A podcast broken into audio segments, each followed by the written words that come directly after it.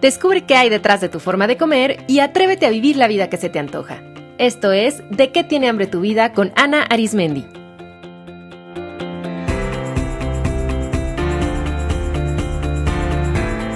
Este es el episodio número 44, Razones de peso para dormir bien.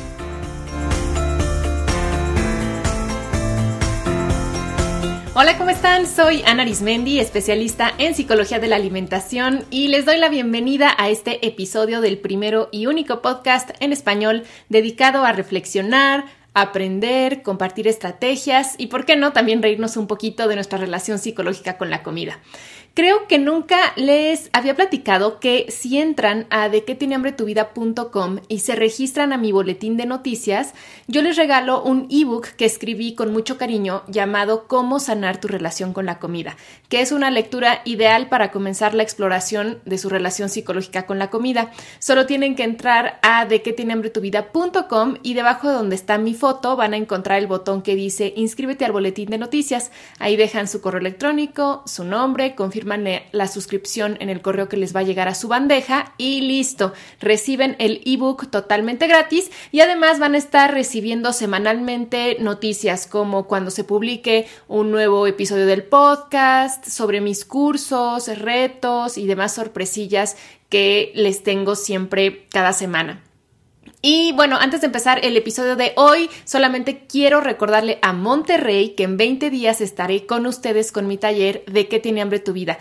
Quedan ya poquitos lugares, así que los invito a inscribirse lo más pronto posible. Querétaro, Puebla y Chihuahua, ustedes son los que siguen, así es que los invito a que reserven su lugar de una vez y no se pierdan esta oportunidad única de profundizar y transformar su relación con la comida. Bueno, el día de hoy les voy a hablar sobre la relación entre los hábitos de sueño y el peso corporal. Aunque la mayoría de las personas tiene en general clarísimo que sus hábitos alimenticios y de actividad física impactan en su peso, pocos saben que sus hábitos a la hora de dormir también tienen un importante efecto en el peso corporal y en las conductas alimentarias.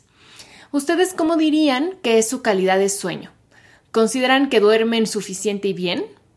La verdad es que yo les confieso que para mí este es uno de mis mayores retos porque tiendo a desvelarme, me gusta trabajar y estudiar por las noches, pero luego sufro en las mañanas porque yo he descubierto que sí necesito ocho horas diarias y también he descubierto que incluso aunque duerma ocho horas diarias, si me duermo a las 12, una, dos de la mañana, no descanso bien.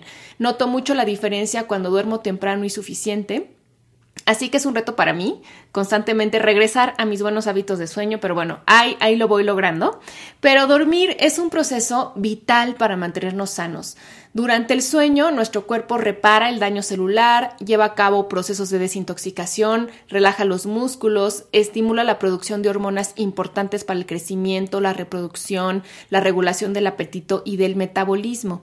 Además, dormir bien ayuda a mejorar la memoria, a mantener un rendimiento cognitivo óptimo, a generar un estado de ánimo tranquilo, estable, alegre, a manejar mejor el estrés y también sirve para evitar el envejecimiento prematuro, para reducir la posibilidad de desarrollar depresión y para fortalecer el sistema inmunológico. Así que como ven, a nivel fisiológico, el sueño reparador tiene muchísimas funciones muy importantes, pero además también le permite a nuestra mente terminar procesos inconclusos y desechar material psíquico excesivo a través de los sueños.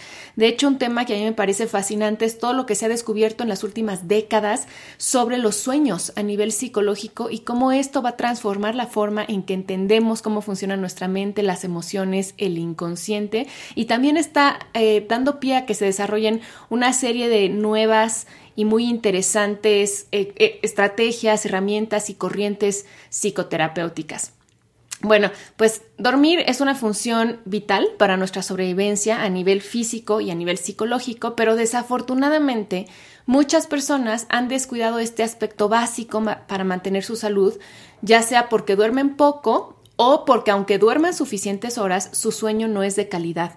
No sé si a ustedes les ha pasado que hay veces que aunque duerman 8, 7, 9 horas, se despiertan cansados y todo el día se sienten somnolientos o se despiertan y sienten el cuerpo tenso, que les duelen algunas partes del cuerpo como, no sé, los brazos, los puños, las mandíbulas por, por haberlos estado apretando toda la noche o que se despiertan de muy mal humor. Entonces, eso quiere decir que aunque hayan tenido esta sensación de estar dormidos muchas horas, no durmieron de calidad y entonces de todas formas eso está afectando su rendimiento a lo largo del día. Yo podría, la verdad, estar hablando horas y horas de este tema porque el sueño es, muy interesante y complejo y estoy segura que después ya haré algunos otros programas sobre este tema. Eh, me encantaría también invitar a algunos expertos a hablar de los ciclos circadianos, etcétera.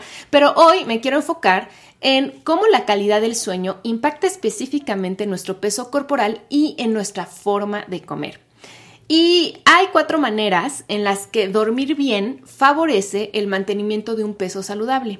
Primero, porque dormir bien ayuda a que disminuyan los antojos por carbohidratos. Segundo, porque favorece el balance entre dos hormonas llamadas leptina y grelina que intervienen en la regulación del apetito.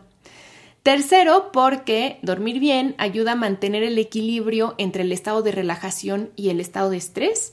Y también porque al estar descansados tenemos un estado de ánimo más estable y mayor claridad mental, lo que nos hace ser capaces de tomar mejores decisiones y reducir la impulsividad. Vamos a ver cada una de estas formas en las que sueño y peso y sueño y alimentación están conectadas a más detalle. Primero, ¿por qué dormir bien ayuda a disminuir los antojos por carbohidratos? Que, como ya saben, cuando se consumen en exceso son la causa principal del aumento en los triglicéridos, colesterol y grasa corporal. A ver, básicamente nuestro cuerpo recarga energía de dos formas durmiendo y comiendo. Si alguna de ellas es insuficiente, pues el cuerpo compensará con la otra. Por ejemplo, si no dormimos suficiente, el cuerpo al sentirse cansado va a pedir más gasolina para continuar con sus funciones. Y recuerden que la principal fuente de energía son los hidratos de carbono. Por eso las personas que no duermen bien tienden a tener más antojos por harinas y por alimentos dulces. O sea, imagínate, no duermes bien y todavía te vas a desvelar terminando un trabajo o, porque estás cuidando a tus hijos pequeños, entonces el cuerpo te dice, a ver, mamacita, pues si no vamos a descansar, pues al menos dame más gasolina para que podamos seguir. Y el cuerpo, como es muy sabio, va a generar el antojo por dulce porque son los alimentos ricos en azúcares los que más rápido puede convertir en energía. De igual forma, si no comemos balanceado y nutritivo, el, el, cuerpo al no tener suficiente energía, pues va a enviar la orden de que es momento de descansar y nos vamos a sentir somnolientos eh, y cansados físicamente. Siempre que una de mis pacientes me dice que tiene antojos muy fuertes por carbohidratos, yo reviso inmediatamente cómo duerme y no me sorprende que en general tiene algún tipo de trastorno de sueño, o sea, insomnio o se está despertando constantemente en las noches o tiende a dormir en exceso. Y en cuanto implementamos estrategias como las que les voy a compartir al final de este episodio para regular su patrón de sueño, es increíble cómo los antojos por carbohidratos específicamente disminuyen considerablemente. Así que otro mensaje que tu cuerpo te puede estar enviando con los antojos por los carbohidratos es que tienes hambre de descanso. Muchas veces no se te antojan ni la dona, ni las papitas, ni el refresco azucarado, sino lo que realmente quisieras es tomar una siesta, dormirte un poquito más temprano o simplemente bajar el ritmo para que tu cuerpo pueda descansar. Ahora, hay otra razón por la que cuando no dormimos bien se pueden disparar antojos por carbohidratos, que es muy interesante. Hay una sustancia en nuestro cerebro llamada 2-AG, o su nombre completo es 2-araquidonilglicerol, que participa en la modulación del sistema endocannabinoide, el cual activa el sistema de recompensa en el cerebro. Los niveles de 2AG normalmente aumentan poco a poco durante el día hasta llegar a un pico a media tarde, a partir de donde disminuyen hasta reducirse mucho en la noche. Sin embargo, se ha observado que en las personas que tienden a desvelarse, es decir, que tienden a dormir después de las 11 pm o que no duermen lo suficiente, los niveles de 2AG aumentan en las tardes y se mantienen elevados durante la noche. lo cual ocasiona que el centro de recompensa esté activo y condicione que las personas busquen sustancias que los hacen sentir bien, como, oh surprise, la comida. ¿Les ha pasado que les entra un súper antojo de una galleta o unas papitas por las tardes o incluso después de cenar? Tienden a picotear mucho por las noches. De hecho, hay personas que ese es su patrón de antojos, que no tienen antojos a lo largo del día, pero es en las noches o en cuanto empieza a oscurecer, ¿no? O a caer la tarde que vienen todos los antojos o que incluso después de cenar, aunque se sienten físicamente satisfechos, hay esta sensación de me falta algo y de estar picoteando. Bueno, pues esta puede ser una de las causas, que el impulso por comer sea más fuerte a esas horas debido al aumento de 2AG. O sea que en pocas palabras, dormir de forma insuficiente aumenta los antojos por carbohidratos. Ahora, otro factor que conecta sueño y sobrepeso es que dormir mal desequilibra una serie de sustancias que se encargan de regular el apetito y la ingesta. Una de ellas es la misma 2AG de la que hemos estado hablando, que se ha observado que cuando aumenta su producción activa junto con otras sustancias la sensación de hambre, incluso cuando ya se han ingerido alimentos recientemente. Y otras dos sustancias que participan en la regulación de la sensación de saciedad y apetito son las hormonas leptina y grelina.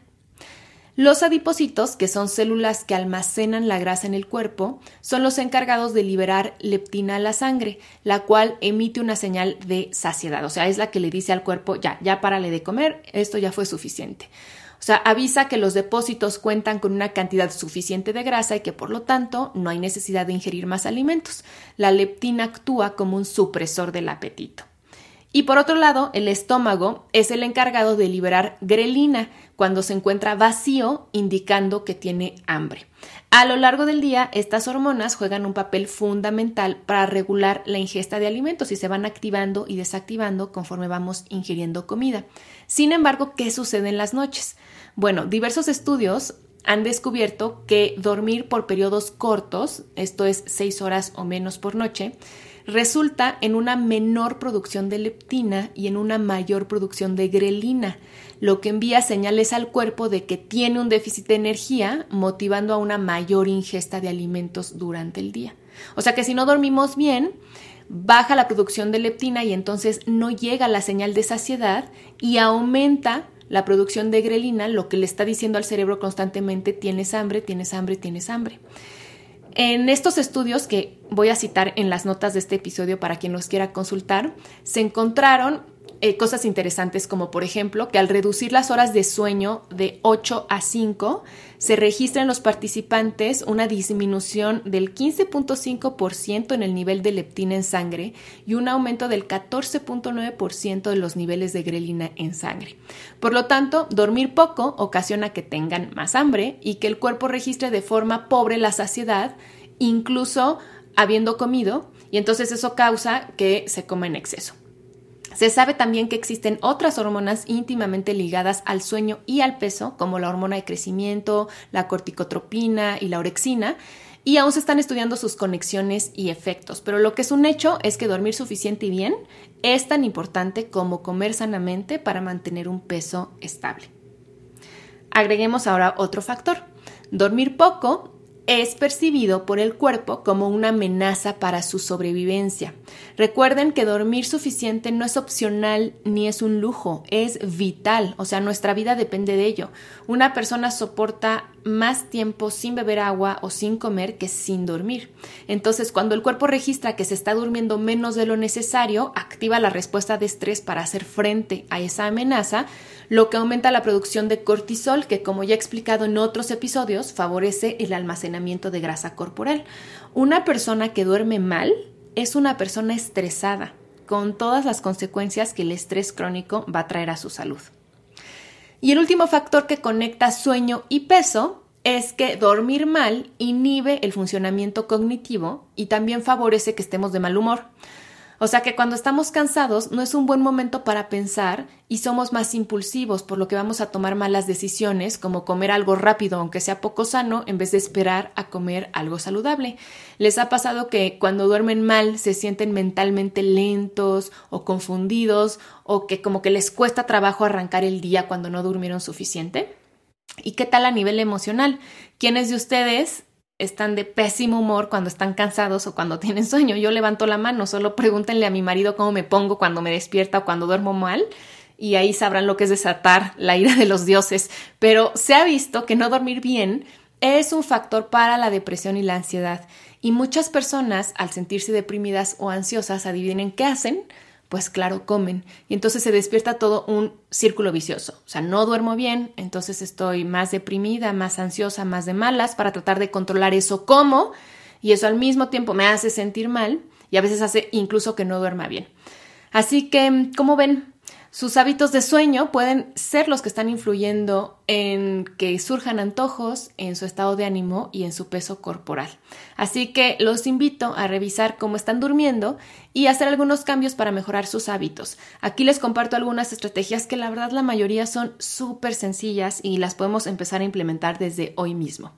La primera y muy importante es dormir antes de la medianoche y dormir entre 6 y 9 horas diarias. Ya sé que muchos como yo, a las 11 apenas están acomodándose para estudiar o apenas están terminando sus labores del día, pero es muy importante tratar de dormir antes de la medianoche porque entre las 11 pm y las 3 am se pasa por un periodo de ciclos de sueño llamado no REM profundo, que son las etapas donde nuestro cuerpo realiza la mayoría de los procesos de reparación y regeneración celular, de desintoxicación y de producción hormonal. Así que si nos dormimos a las 12 o a la 1 de la mañana, pues este periodo se acorta, no pudiendo terminar por completo estos procesos. Entre las 3 y las 7 a.m., los ciclos de sueño se componen más del llamado sueño REM, que es la etapa en la que se sueña, y menos del no REM. Sé que muchísimas de ustedes se consideran nocturnas o tienen niños pequeños y esto de dormir antes de las 11 de la noche puede ser difícil, pero es importante que traten, y voy a decir tratemos, de implementarlo poco a poco. Y una recomendación que yo hago y que a mí me ha funcionado es ir disminuyendo gradualmente la hora de dormir. La verdad es que si están acostumbrados a dormirse siempre a las doce y media, es de pronto muy difícil poder conciliar el sueño a las once. Entonces sirve mucho ir disminuyendo poco a poco. Por ejemplo, si suelen dormir siempre a las doce y media, prueben dormirse a las doce durante una semana y después a las once cuarenta y cinco y así hasta llegar a su hora deseada. La segunda estrategia es diseñar un ritual de sueño y esta estrategia incluso puede ser muy placentera incluso desde que lo estén pensando. Para las que son mamás, esto les va a resultar una herramienta conocida, ya que es algo que se recomienda para que los niños pequeños duerman bien. Se les dice a las mamás que es bueno que elaboren una rutina antes de dormir que se repita noche tras noche para ir condicionando el, el cerebro del niño a bajar el ritmo y a conciliar mejor el sueño. Bueno, pues eso mismo es muy útil para nosotros como adultos. Un ritual de sueño es una serie de actividades que se llevan a cabo antes de disponerse a dormir para que les ayuden a darse el espacio para relajar su cuerpo, su mente y soltar sus emociones y de esa forma tener un sueño mucho más reparador. Por ejemplo, ¿en qué puede consistir un ritual de sueño? En hacer estiramientos, en tomar un baño, en escuchar música relajante, en colorear, en escuchar una meditación guiada, en escribir en su diario, en leer una novela, meditar, orar, darse un masaje, es decir, en implementar una serie de estrategias que los desconecten de lo que pasó en el día y simplemente los ayuden a relajarse física y mentalmente. Lo que es muy importante es que traten de hacer el ritual todos los días. Acuérdense que al cerebro le gusta la repetición y conforme vayamos repitiendo una conducta se va a condicionar a que ya cada vez que escuche, por ejemplo, el sonido de la regadera en el baño o que huela cierto aceitito que ponen para relajarse o que escuche cierta música, se va a relajar ya de forma automática. Tercera estrategia. Evita sustancias que estimulen el sistema nervioso central y o que sean difíciles de digerir, antes de dormir como cafeína, teína, chocolate, alcohol o alimentos muy altos en picantes, grasas y condimentos. Lo más recomendable es hacer una cena ligera y eh, esperarnos al menos una hora entre la última ingesta y el, el dormir. Cuarta estrategia, desconéctense al menos media hora antes de acostarse. El pésimo vicio de dormir con la televisión prendida o viendo el celular hace que el cuerpo se mantenga alerta, reduciendo su capacidad de descanso total. También se ha estudiado que la luz artificial inhibe la producción de melatonina, que es una hormona encargada de regular el ciclo sueño y vigilia. Incluso ese mini foquito que queda prendido de la tele o de cualquier otro aparatillo puede reducir la producción de esta hormona. Así es que al menos 30 minutos antes de dormirse, cero pantallas, cero lámparas, cero luz. Quinto, crea un espacio agradable para dormir. ¿Qué es lo que nos encanta de dormir en un buen hotel? pues que las sábanas y las almohadas son cómodas, que no hay ruido, no hay luz, que la temperatura es perfecta. Pues eso mismo puedes y debes crearlo en tu recámara. Regálate un buen set de sábanas. La verdad es que es una muy buena inversión Em, comprar un buen colchón y unas buenas almohadas. O sea, puede ser costoso, pero la verdad es que es una inversión a la salud. También ayuda con la espalda y con muchas otras cosas, con la respiración, con la circulación. Eh, también regálate una rica y buena pijama y Haz, implementa estrategias para que tu cuarto sea lo menos ruidoso posible y también para que entre poca luz. Ahora venden muchas persianas y muchas cortinas especiales para bloquear la luz.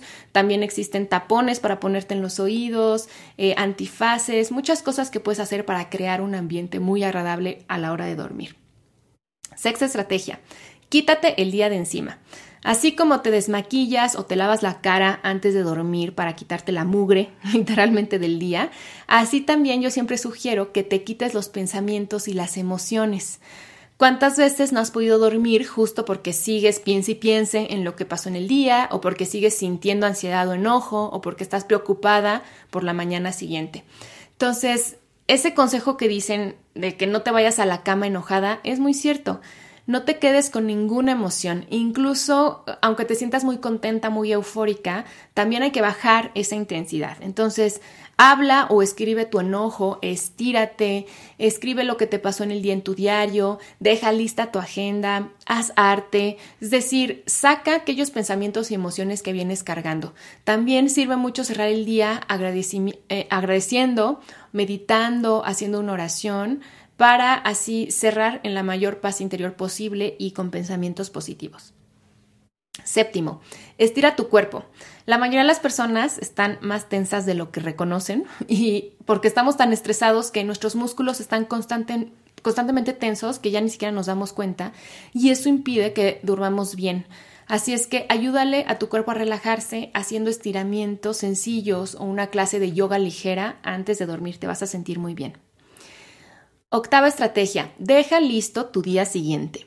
Muchas personas no duermen porque están pensando en lo que tienen que hacer al otro día, por lo que una buena estrategia es dejar lista tu agenda, escrita toda tu lista de pendientes, priorizada si es posible, preparar la ropa que te vas a poner, o sea, es estresante dormirte pensando en qué te vas a poner o la verdad te arruinas la mañana siguiente porque no sabes ni qué te vas a poner, entonces pierdes ahí unos minutos o pierdes unos minutos planchando lo que te vas a poner porque tu camisa no estaba lista.